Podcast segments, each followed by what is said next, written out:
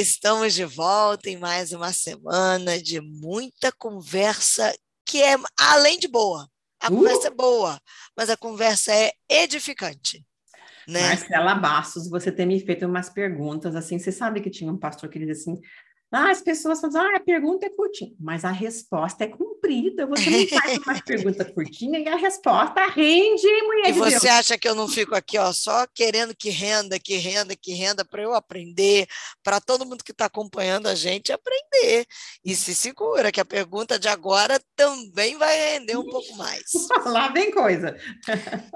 Nós estamos falando sobre adoção né? Uhum. Já falamos da importância da adoção, conversamos no último episódio, inclusive, sobre as várias formas de adoção.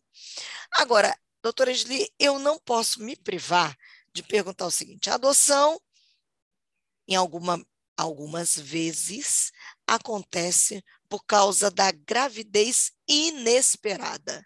Uhum. Isso talvez na melhor das hipóteses.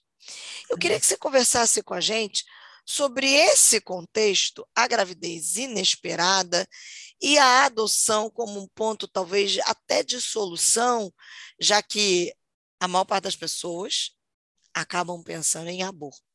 É, infelizmente, né? É, essas perguntinhas suas, né? Curtinha de resposta cumprida. Vamos lá. vamos, vamos por partes, já dizia o esquartejador, né? É.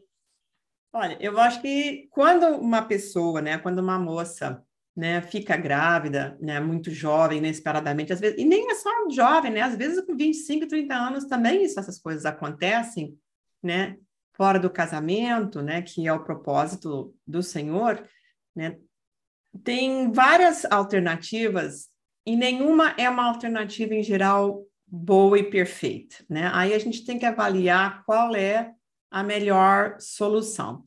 E eu acho que a gente tem que parar aqui um instantinho, né, e falar assim sobre a questão, né, antigamente no meu tempo, o pessoal botava as moças fora de casa. Ah, engravidou, botou no, no, olho da pra rua. Fora. Né, pra, bota para fora. Como que se isso limpasse a honra da família? Só que assim, agora em vez de ter um miserável, tem dois, né? Então, assim, como assim que você põe sangue, né, a carne da gente na rua? Né? E como é que essa moça, moça muitas vezes, assim, sem, sem nem saber como ela vai viver, uma moça que às vezes, inclusive, tinha que apelar para prostituição para poder comer, né? Então, isso era terrível. Graças a Deus, em grande parte, essa mentalidade mudou, né? Hoje em dia as pessoas já não lidam com essa questão com tanta vergonha, né? Pelo menos uma vergonha social como antigamente já não tem, tanta tem, mas não tem tanto. E muitas vezes é assim, falam como se só a moça tivesse feito esse filho sozinho, né? Uhum. Ah, é a moça que deu um mau passo, né? Olha só, ela ficou grávida, como que se fosse uma geração espontânea, né? Enquanto que a gente sabe que precisa de uma outra parte para poder, né, ter a, ter a geração de um filho. Lá no sul de onde eu vinha, morei muitos anos, meu pai era gaúcho, né? O pessoal dizia assim: ah, o moço fez mal para a moça, ah, ele fez mal para a moça né? E era uma forma de dizer, né, que ele também tem responsabilidade nessa história. Então, muitas vezes, quando isso acontece, é, são situações muito delicadas e que cada caso é um caso e a gente tem que ver como é que a gente vai solucionar, porque assim, uma solução boa e perfeita já não tem mais, né? Uhum. Se eles casarem só para fazer bonito, daqui um ano, dois anos, seis anos, cinco anos, Vão eles separar. estão se separando, né? E vale a pena, né? Só para ah, para cobrir, né? Para dar sobrenome. Uma satisfação para a é, sociedade. Antigamente né? a gente fazia, ah, para ele ter sobrenome, né? Para ele não ficar pagão, para não sei o que mais, né? E se não há aquele amor, assim, e foi assim um caso, foi uma coisa que aconteceu, ou são muito jovens, né? Muito imaturos, inclusive, para estar tá casando, né? Então, inclusive, às vezes casam e acabam tendo que morar com um dos pais, né, com as outras famílias e não sei o que mais, porque eles não têm nem condição de se sustentar, se sustentar. economicamente ainda. Então, é uma solução que às vezes dá certo, né, e muitas vezes não dá certo. Uhum. Outras vezes a moça fica realmente com a criança sozinha, porque há muitos abandonos, né? Muitos homens que, infelizmente, não, às vezes eles não sabem o que aconteceu, mas muitas vezes sabem e mesmo assim fogem. Ah, isso para mim não é meu. Como a criança não se mexe dentro do corpo de um homem, Só vai ter essa noção depois que a criança nascer, né? É, eles só se vinculam muitas vezes de uma forma mais próxima da criança depois que ela nasce. Então, não tem esse impacto, assim, né? Esse senso de responsabilidade. Como é que assim? E nós tivemos uma criação também latino-americana, brasileira, assim, tipo assim, filho é responsabilidade de mulher, quem cria é a esposa, né? Homem é provedor, homem vai para a luta, vai para a roça, né? Vai trabalhar, ele traz a, a provisão para dentro de casa. E mulher cuida de menino. Então, assim, se ela ficou grávida, vai, problema dela. Ela é mulher, ela que se cuide, ela que se vire, ela que cuide da, da criança. Isso também tem mudado bastante, né? Hoje, inclusive, os homens foram, foram à luta e, e mudaram as leis até para poderem ter direitos, né? Sobre os seus filhos. Isso eu acho louvável, isso eu acho assim muito bonito e muito sério. Homens, inclusive, que assumiram as crianças, que muitas mulheres ou não abandonaram podiam, também, né? né? Ou não quiseram, né, ficar e eles assumiram às vezes junto com as famílias deles, né, as mães, os pais, os avós, assim, mas outras situações como essa às vezes tem essa possibilidade da adoção, né? Em geral, o pessoal não pensa nessa possibilidade de adoção, porque há muitos, ai, não, até um cachorro, até uma cadela não se desfaz dos seus cachorrinhos. Imagina se uma mulher vai entregar a criança em adoção, como que se isso fosse um pecado terrível, né? E às vezes pode ser a melhor solução, porque famí essa família adotiva pode dar para essa criança o que essa moça, nesse momento, pelo menos, não pode vida dar. dela, essa moça e esse moço, não podem dar, né?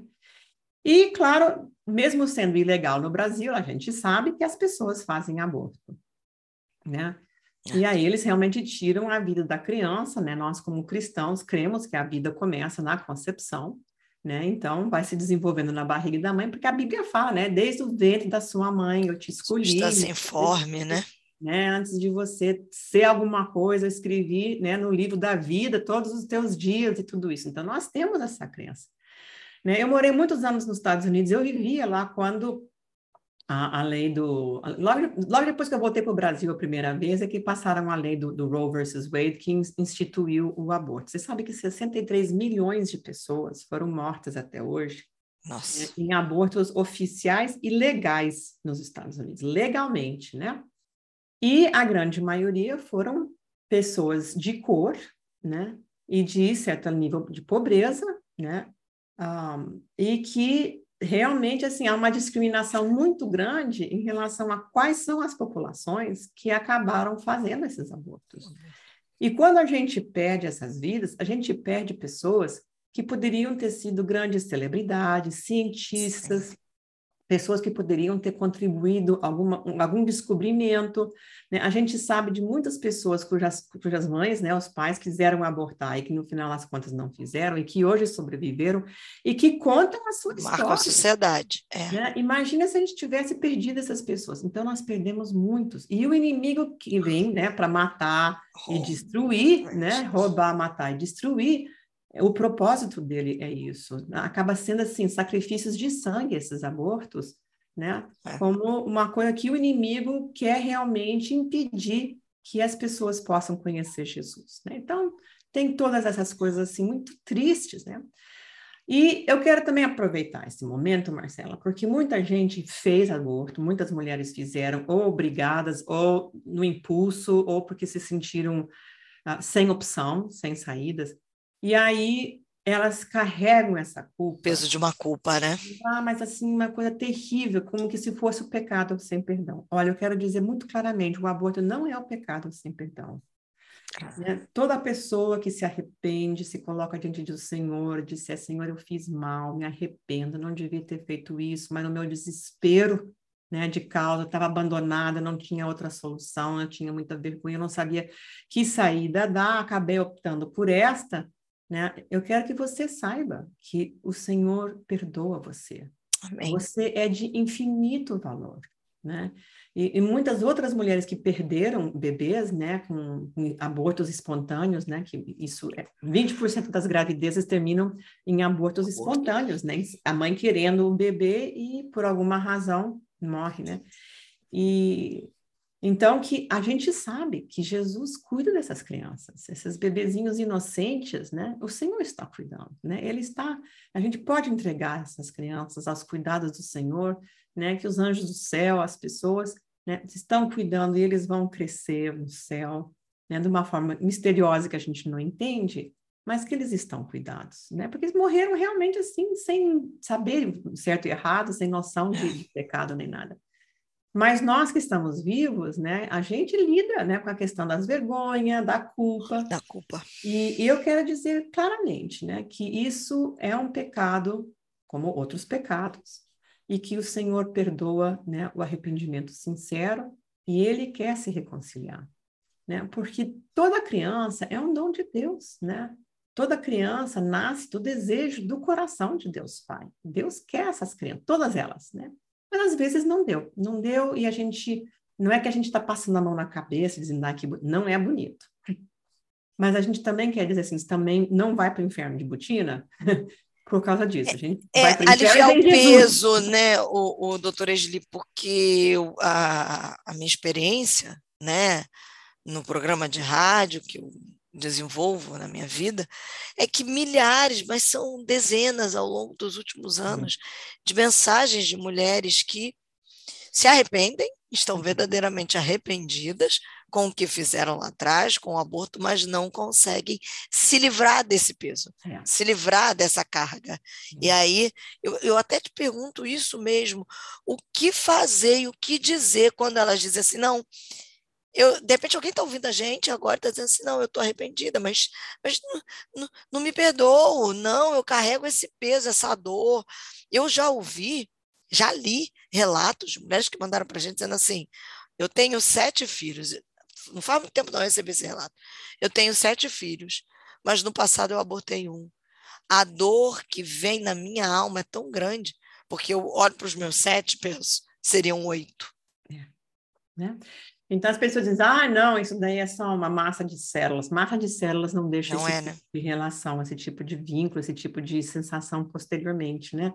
Mas existe o perdão. Eu acho que é como eu falei, em primeiro lugar, reconhecer que essa não é a perfeita vontade de Deus, mas quantas outras coisas também a gente já fez na vida, né, Marcela, que não era a perfeita vontade de Deus, vamos combinar, né? Com certeza. Pecado é pecado, ponto, acabou, né? Isso aí eu acho que aí a gente pode se colocar diante de Deus e pedir para Ele nos curar, né? nos perdoar.